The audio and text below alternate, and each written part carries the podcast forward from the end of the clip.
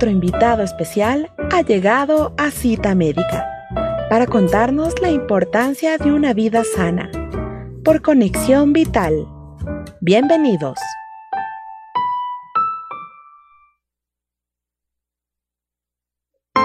Estás escuchando Cita Médica.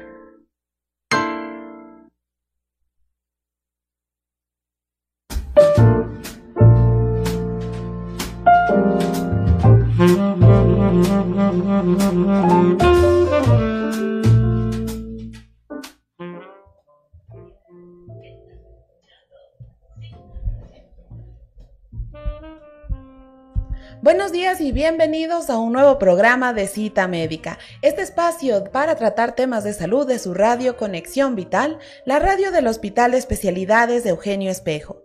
Qué gusto el volver a acompañarles en esta ocasión y precisamente para hoy traemos un tema muy importante.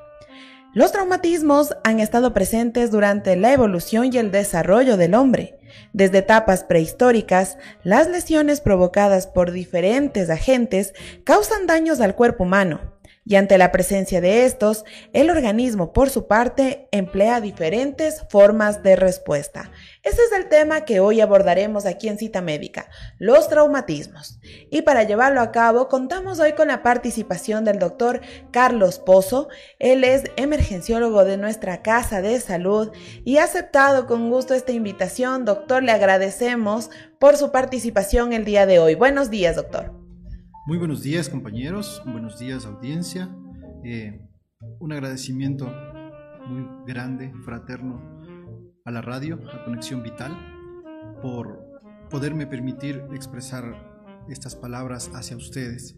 Yo soy Carlos Pozo Guerrón, soy médico emergenciólogo, trabajo 11 años acá en la institución, en el servicio de emergencia, tratando cada día ayudar a múltiples pacientes y entre ellos los pacientes que sufren traumatismos, que es el tema que vamos a abordar. Muchas gracias doctor por aceptar esta invitación para el día de hoy y ya usted lo ha dicho, es importante que conozcamos de qué hablamos cuando decimos el término traumatismos. Doctor, usted tiene la palabra. Muchas gracias.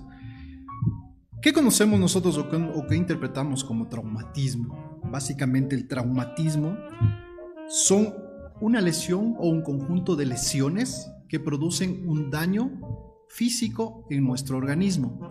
Este daño físico, producto de las fuerzas externas, ¿sí? Este, este, es, este traumatismo o estos traumatismos en el ámbito médico nosotros los conocemos o los podemos denominar como pacientes traumatizados.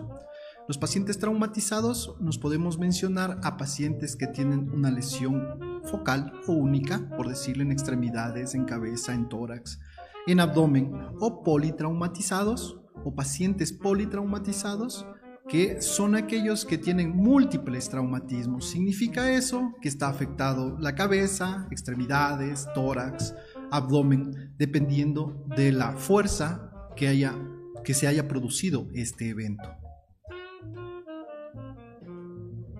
Ahora, doctor, este es un tema tan, muy importante aquí dentro de nuestra casa de salud y por eso entendemos que los traumatismos sí son un problema o una situación que debe ser tratada en cuanto a salud pública, ¿verdad, doctor? Verdad es. La parte complicada de los traumatismos eh, es el problema que genera en la salud pública. ¿Por qué les genera un problema en salud pública? Porque todo, traumatismo va a generar secuelas. Estas secuelas pueden ser leves, moderadas, graves, incapacitantes y esto va a generar para el paciente o para la víctima del traumatismo, así como para su familia, eh, gasto económico, gasto físico, gasto emocional, gasto psicológico y esto va a contribuir aumentar la inversión o el gasto en salud con un paciente. Es así que en el mundo aproximadamente en la actualidad tenemos unos 16 mil personas que mueren a causa de múltiples traumatismos. ¿sí? De estos traumatismos, el 12% genera una morbilidad importante a nivel mundial, constituyéndose una, la, tercera causa de, la tercera causa de mortalidad general A más de esto, las víctimas principalmente, o las edades de estas víctimas principalmente se encuentran en los grupos de entre el año de edad hasta los 40 años. Son personas que, entre comillas, están empezando su vida económicamente activa y muchos de ellos sufren estos traumatismos. Estos traumatismos van a generar, como les digo, una serie de incapacidades y dependiendo de estas incapacidades, gastos familiares, personales, sociales, que van a desembocar en aumento o en mayor consumo del, del presupuesto de salud. Ahora, doctor, usted ya nos había explicado que se puede presentar un traumatismo o politraumatismos. ¿Qué es lo que puede provocar que esto se genere? Estos, estos traumatismos, estos politraumatismos, eh, es importante, bueno, son generados principalmente por fuerzas externas. Una fuerza externa eh, que actúa sobre nuestro organismo va a desencadenar una lesión. Estas lesiones pueden ser leves a graves y dependiendo de esto, las complicaciones o el tratamiento a seguir. Principalmente recordando o hablando de la cinemática de los traumatismos, tenemos que recordar la ley de Newton. ¿Qué nos dice esto?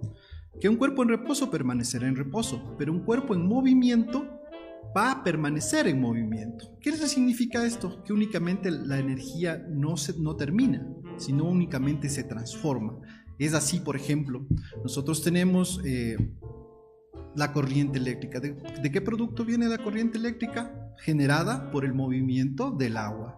Entonces este movimiento cambia, la fuerza cambia, la energía cambia, de una energía mecánica que produce el movimiento del agua, produce la energía eléctrica. Y así también en nuestro organismo. Es así, por ejemplo, que nosotros estamos en la calle, caminando, haciendo una actividad normal, nos tropezamos, existe la energía y nosotros nuestro organismo cambia de posición, podemos caer y este caer hacia el piso golpearnos contra la pared o con algún objeto va a generar o va a desencadenar en nuestro organismo una lesión.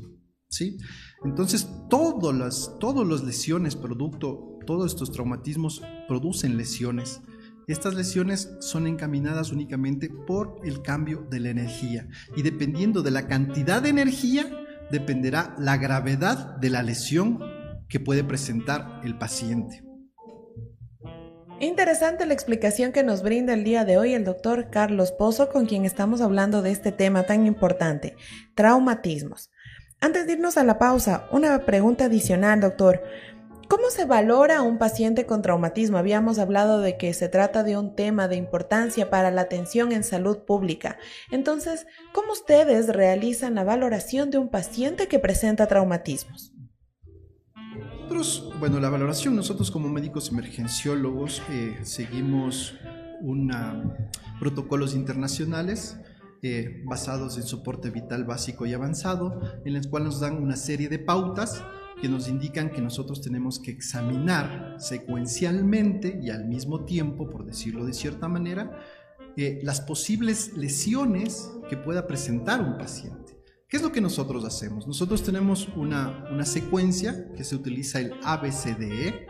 Esto significa que vamos a ir viendo por sistemas y dependiendo de las lesiones o de los estigmas traumáticos que presente el paciente, nosotros vamos a sospechar en lesiones.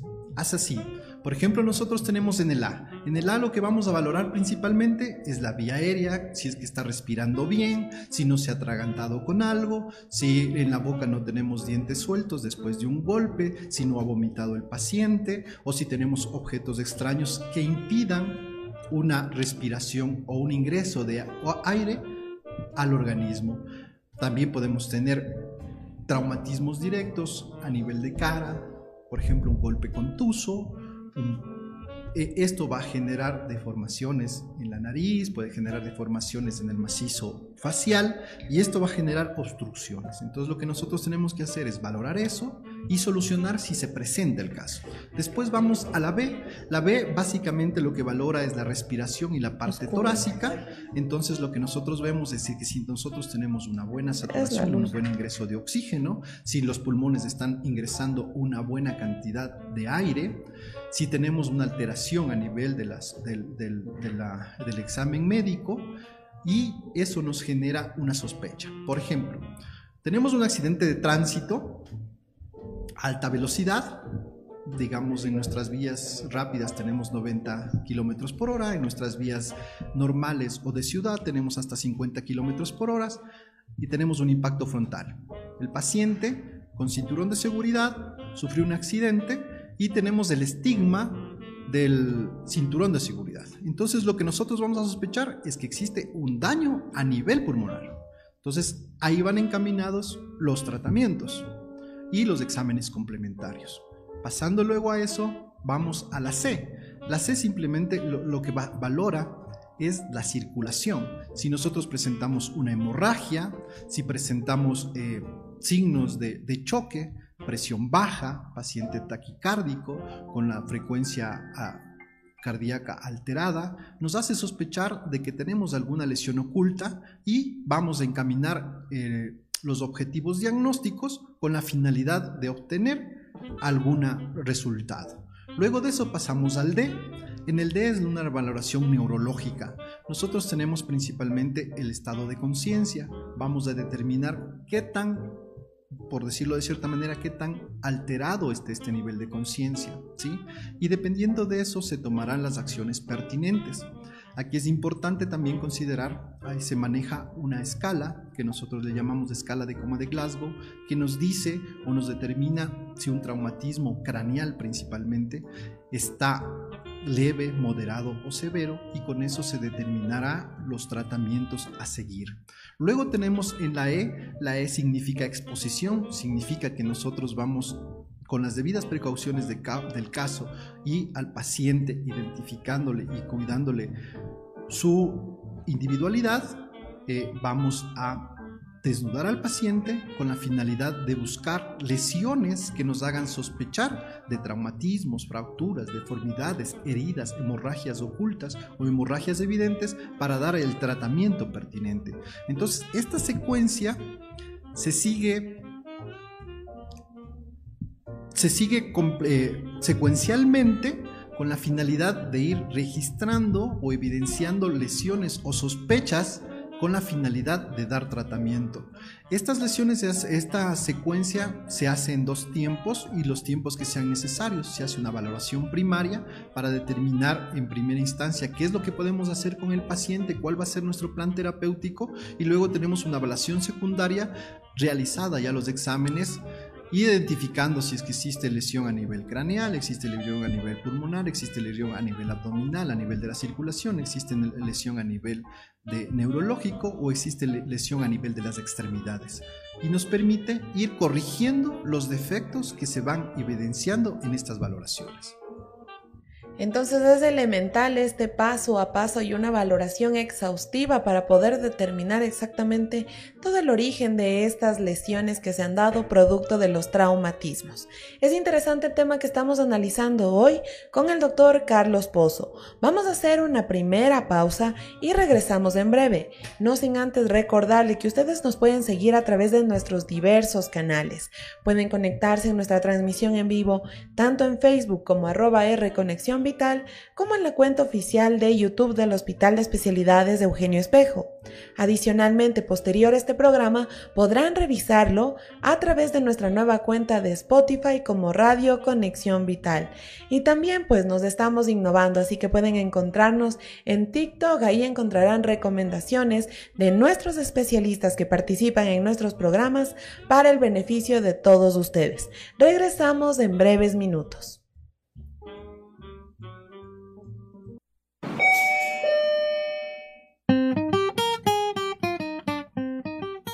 Regresamos con más de cita médica después de estos anuncios por Conexión Vital.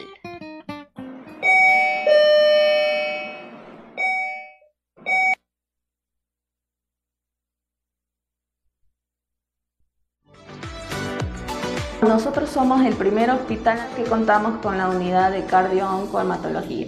El objetivo principal es prevenir la cardiotoxicidad, los efectos secundarios al tratamiento de la quimioterapia, radioterapia y hormonoterapia. También poder controlar a los pacientes que ya tienen enfermedades cardiovasculares y que tienen que ser sometidos a este tipo de tratamiento el tratamiento es diferente, es todo está bien. Los médicos que me están dando ánimos en esta enfermedad de la, de leucemia, yo confío totalmente en ellos que están haciendo un excelente trabajo. Eh, mi enfermedad se evolucionó hace unos dos meses. Ahí eh, recién comienzan a verme lo que está baja mis plaquetas. Tengo mm, una enfermedad en la sangre y mis, por eso me hicieron el traspaso acá a este hospital. El paciente se diagnostica de cáncer, ese paciente acude a nuestras consultas y lo que hacemos es la valoración cardiológica completa y también el ecocardiograma para complementar su valoración.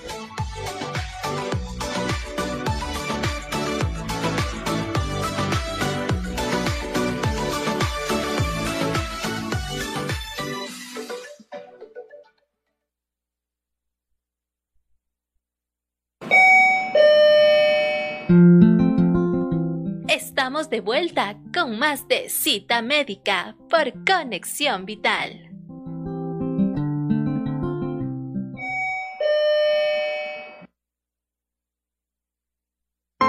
Estás escuchando Cita Médica. Llegó un gran día.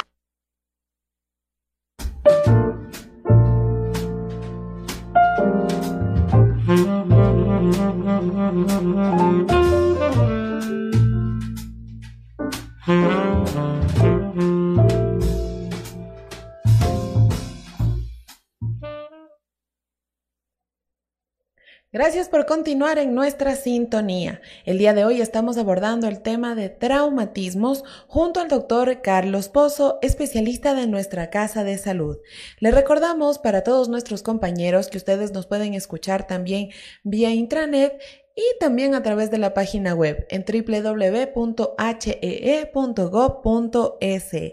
El doctor Carlos Pozo ya nos había explicado a qué llamamos traumatismos y también nos había dado esta secuencia que se debe seguir para la valoración de estos pacientes que llegan a la emergencia y que por cierto se trata de un tema de importancia para la salud pública. Ahora, doctor, usted ya nos había hablado de esta secuencia, como lo había mencionado, y qué ayudas diagnósticas existen para poder realizar a los pacientes que presentan traumatismos. Eh, nosotros disponemos de múltiples, nuestra casa de salud, nuestro hospital Eugenio Espejo, nuestro hospital de especialidades, tiene una gama amplia de exámenes complementos radiográficos, ¿sí? estudios tomográficos, estudios ecográficos, dependiendo de las lesiones o de las sospechas de lesiones que pueda presentar. En la actualidad, nosotros eh, tenemos una amplia gama de traumatismos, principalmente producto, una de violencia civil y otra accidentes de tránsito. Eso es lo principal que nosotros manejamos de nuestra casa de salud, ¿sí? Violencia civil, estamos hablando de lesiones producto de arma de fuego, armas blancas, objetos contusos, eh, palos, bates, armas de fuego, y también los accidentes de tránsito. Los accidentes de tránsito, principalmente dentro de los accidentes de tránsito, los que son eh, accidentes de motocicleta, luego seguimos con los accidentes vehiculares y luego seguimos con los atropellamientos. Estos exámenes van considerados dependiendo de las lesiones o de las sospechas diagnósticas que se vayan haciendo. Por ejemplo, nosotros enfrentamos un paciente que sufrió, estaba haciendo actividad física, estaba en un partido de fútbol y este paciente presenta un golpe directo a nivel de su pierna derecha. Producto de esto presenta una deformidad en la parte media, en el tercio medio de, su pierna. Sospechamos una fractura. Lo más importante que vamos a hacer, considerando de esto, viendo valorándole globalmente al paciente, nos centramos y nos focalizamos en la lesión. En este caso, la sospecha es de una fractura. Lo que vamos a realizar es un estudio radiográfico, con la finalidad de determinar si el hueso está íntegro o no. Si está íntegro, posiblemente hagamos un tratamiento clínico, pero si está fracturado, eh, habrán algunas situaciones. Dependiendo del tipo de fractura que tenga, puede ser tratamiento clínico o tratamiento quirúrgico. Pero, por ejemplo, nosotros tenemos un paciente que sufre un accidente de tránsito, digamos que sufre un accidente de tránsito de alta energía. ¿Qué significa un accidente de tránsito de alta energía? Que simplemente este paciente que estuvo en su vehículo se impacta, digamos que estuvo en la ciudad, se impacta a 50 kilómetros por hora frente a otro vehículo. A este paciente, por la cinemática que les digo, va a presentar múltiples lesiones. ¿sí? Puede presentar golpes a nivel de la cabeza, va a presentar golpes a nivel o estigmas de golpes a nivel del tórax, a nivel del abdomen y también puede presentar a nivel de las extremidades. Dependiendo de esto, nosotros vamos a seguir, a seguir la secuencia y posiblemente si nosotros obtenemos o diferenciamos y evidenciamos una alteración del estado neurológico, lo primordial que vamos a solicitar es una tomografía, tanto craneal como de la columna cervical principalmente, o del cuello principalmente, porque tenemos que descartar lesiones por la energía de este accidente. ¿sí? De ahí podemos hacer tomografías, radiografías a nivel del tórax. En el abdomen principalmente nuestro principal mecanismo es la ecografía, que la podemos hacer al, pie del paciente. ¿Qué significa eso? Al pie del paciente, que nosotros vamos a hacer una ecografía FAS que va a verificar en la, cama del paciente sin movilizarlo a la sala de imagen, con la finalidad de que nosotros determinemos si existe eh, líquido libre en la cavidad abdominal. Si nosotros evidenciamos un líquido libre en cavidad abdominal, tenemos que cuantificarlo y sospechar qué lesión, qué órgano puede estar afectado y posiblemente este paciente lo más seguro es que va a terminar en una conducta quirúrgica.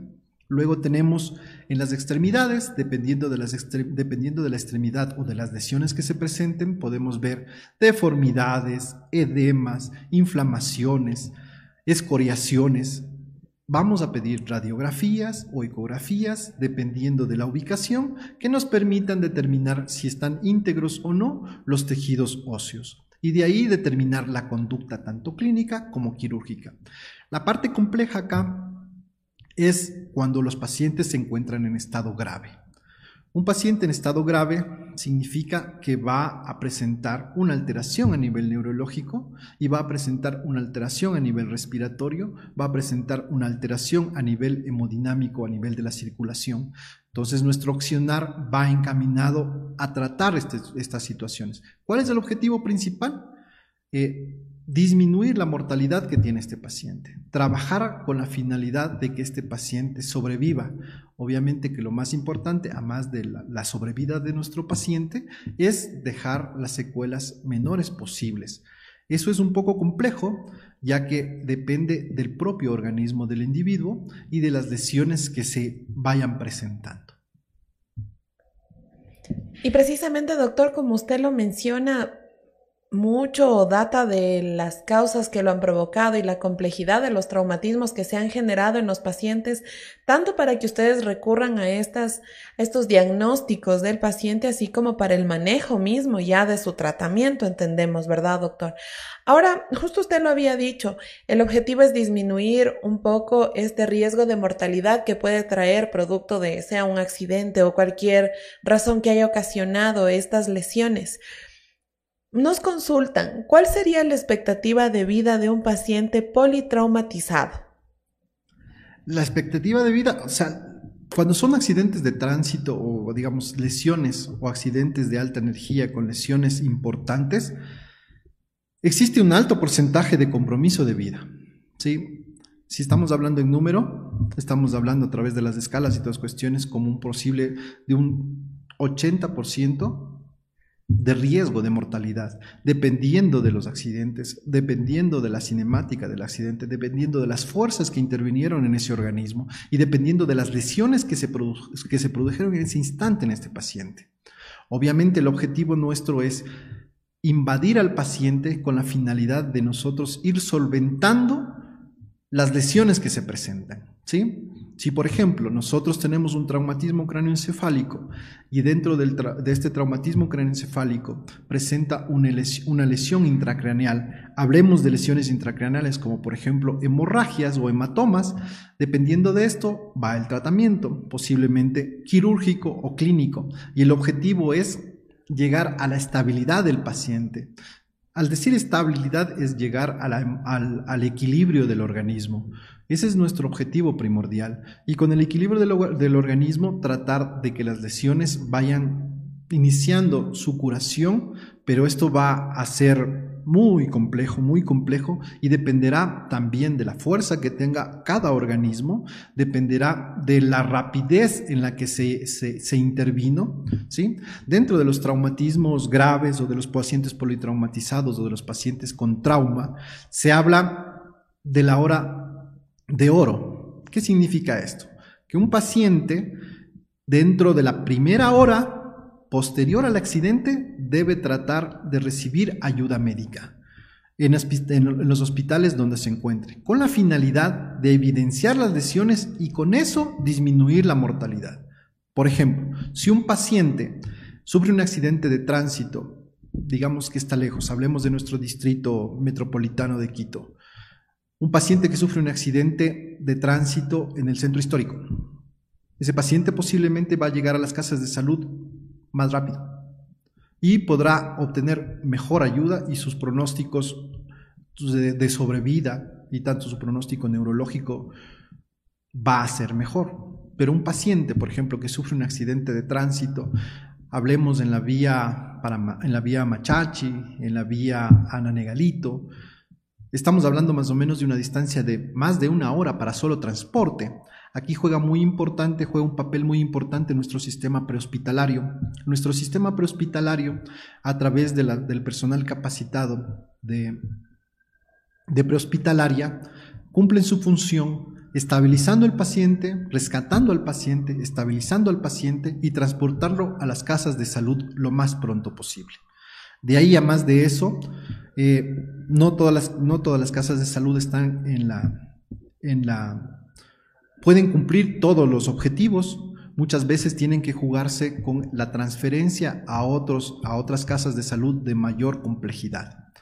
Nosotros como Hospital Eugenio Espejo, nuestro, nuestro servicio de emergencia es, nuestro Hospital Eugenio Espejo es el hospital de tercer nivel del Distrito Metropolitano de Quito.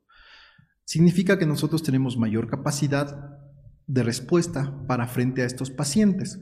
Obviamente no todos los pacientes pueden llegar acá. Los pacientes graves que necesitan, por ejemplo, resolución quirúrgica craneal por traumatismo craneoencefálico, vienen a esta casa de salud por la posibilidad de que nosotros tenemos las 24 horas del día, los 7 días de la semana, los 365 días del año, profesionales eh, que pueden solventar las patologías o las complicaciones o las lesiones neurológicas que puede presentar este paciente. Pero también tenemos, eh, en este sentido, hospitales de segundo nivel, que son por lo general hospitales generales, que tienen, pueden solventar un traumatismo abdominal a través de una cirugía y solucionar el problema, pueden solventar traumatismos de extremidades como fracturas de las extremidades a través de cirugía y así tratar de que el sistema de salud vaya mejorando y no saturándose ciertas, ciertos hospitales. Obviamente, existe un mecanismo que se denomina código rojo dentro del Distrito Metropolitano, dentro de la Coordinación Zonal 9 o de la Coordinación Zonal 9, para derivar a los pacientes de mayor gravedad hacia nuestra casa de salud y decirlo de cierta manera, los de menor complejidad hacia las casas de salud de segundo nivel, tanto en edades pediátricas como en edades adultas. Gracias, doctor, por esta explicación importante al respecto de ya de lo que se trata el manejo de los traumatismos también y cómo actúa eh, la salud pública desde sus diferentes niveles y por supuesto aún más nuestra casa de salud que es una casa de salud especializada ya para el tratamiento.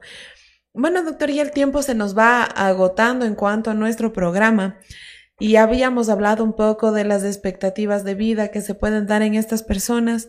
Ahora ya para finalizar, ¿Qué secuelas pueden dejar los traumatismos? Aun cuando entendemos que todos los profesionales que se encuentran dentro del área de la emergencia siempre procurarán dejar la menor cantidad para que la persona pueda volver a desenvolverse en su cotidianidad. Este sí. Lastimosamente, todo traumatismo, sea leve, moderado o grave, va a dejar secuelas. ¿Sí? siempre va a dejar secuelas. Entonces, ¿qué es la secuela? La secuela es la consecuencia de la lesión que se produjo por la fuerza externa generada por el traumatismo.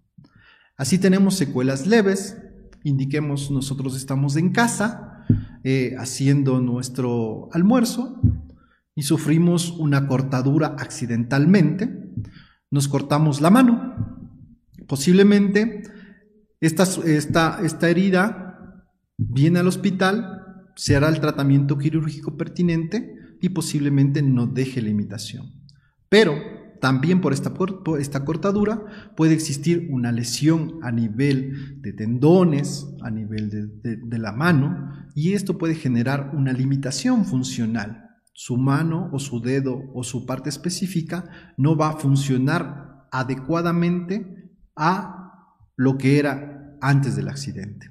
De ahí tenemos, por ejemplo, un paciente que sufre violencia civil, sufre un asalto a nivel de vía pública y le producen o le propinan un apuñalamiento, un apuñalamiento en tórax.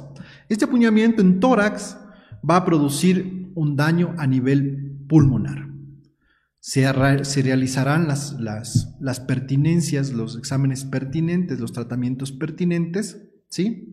Y puede presentar secuelas o complicaciones a posterior, puede disminuir su capacidad funcional, respiratoria, puede, puede presentar procesos infecciosos por este apuñalamiento y va a mermar su capacidad normal.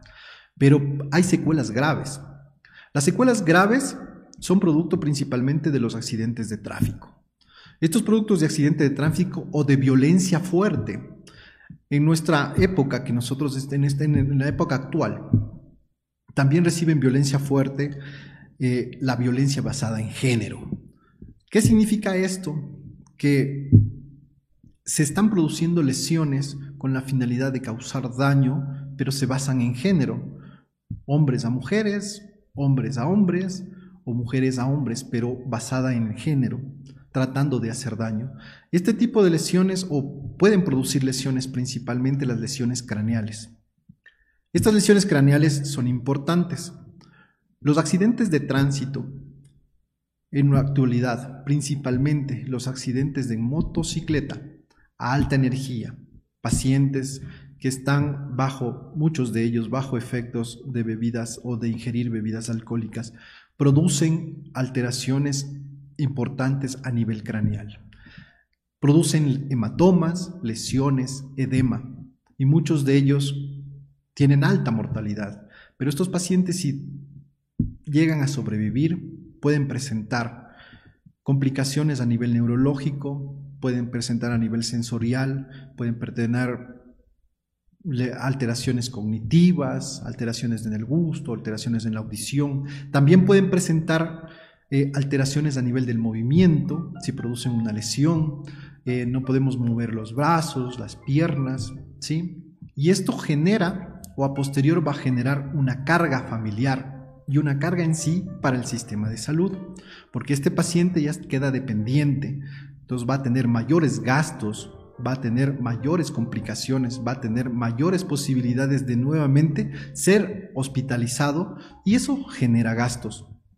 El objetivo acá es tratar de prevenir este tipo de situaciones. Principalmente lo que necesitamos acá es educación. Educación para cumplir las leyes que nosotros o que nuestra constitución en nuestro país están vigentes, tratando de disminuir la posibilidad de sufrir accidentes. Obviamente, todos estamos en la posibilidad en algún momento de sufrir un accidente. El plan y el objetivo es que este accidente nosotros tratar de evitarlo. ¿Cómo lo evitamos? Un accidente de tránsito es evitable, respeta las señales de tránsito, respeta los límites de velocidad, respeta como peatón eh, el paso cebra, ¿sí? Como peatón utiliza los, los pasos a desnivel, los puentes peatonales, para que tú no te expongas a esta situación. Y eso va a beneficiar primero a la familia, a la sociedad, y todo esto va a repercutir en disminuir un gasto a la salud y con eso poder nosotros fortalecer nuestro sistema de salud. Usted ya lo ha dicho, doctor, precisamente se trata de un tema de cultura, de educación, de responsabilidad para consigo mismo y por supuesto para con las otras personas. Eh, quizá hablar un poco de prevención va más allá de tales y tales acciones que puede hacer el paciente, sino ya es una responsabilidad compartida de toda la sociedad. Así que le agradecemos mucho por esta recomendación, doctor, porque por supuesto la vida de cada uno de nosotros puede estar en las manos de otra persona. Entonces es importante que así como salimos con la tranquilidad del hogar, podamos volver en la tarde sin haber sido víctimas de alguno de estos tipos de situaciones o de riesgos que se presentan.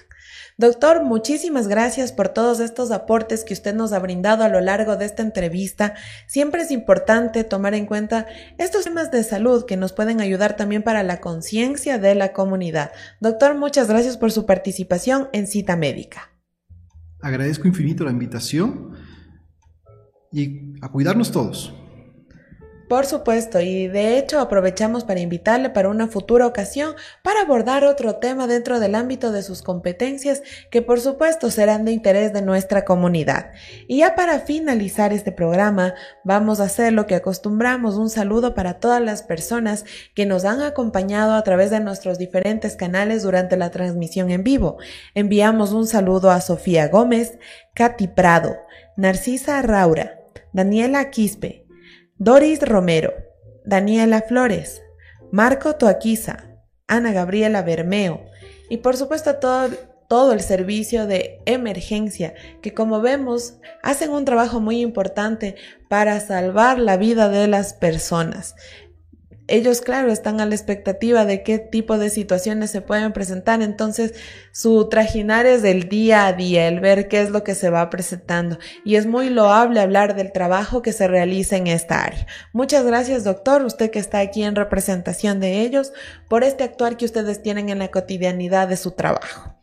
Y de esta manera llegamos a la parte final de nuestro programa Cita Médica, recordándoles que el día de mañana tenemos un nuevo programa, hablaremos con el doctor Carlos Reyes, así que esto despierta también ya la expectativa entre ustedes, síganos a través de nuestros diferentes canales en Facebook, YouTube, Spotify. Y como les habíamos mencionado, ahora tenemos una cuenta de TikTok en la cual ustedes pueden revisar las recomendaciones que realizan nuestros especialistas invitados.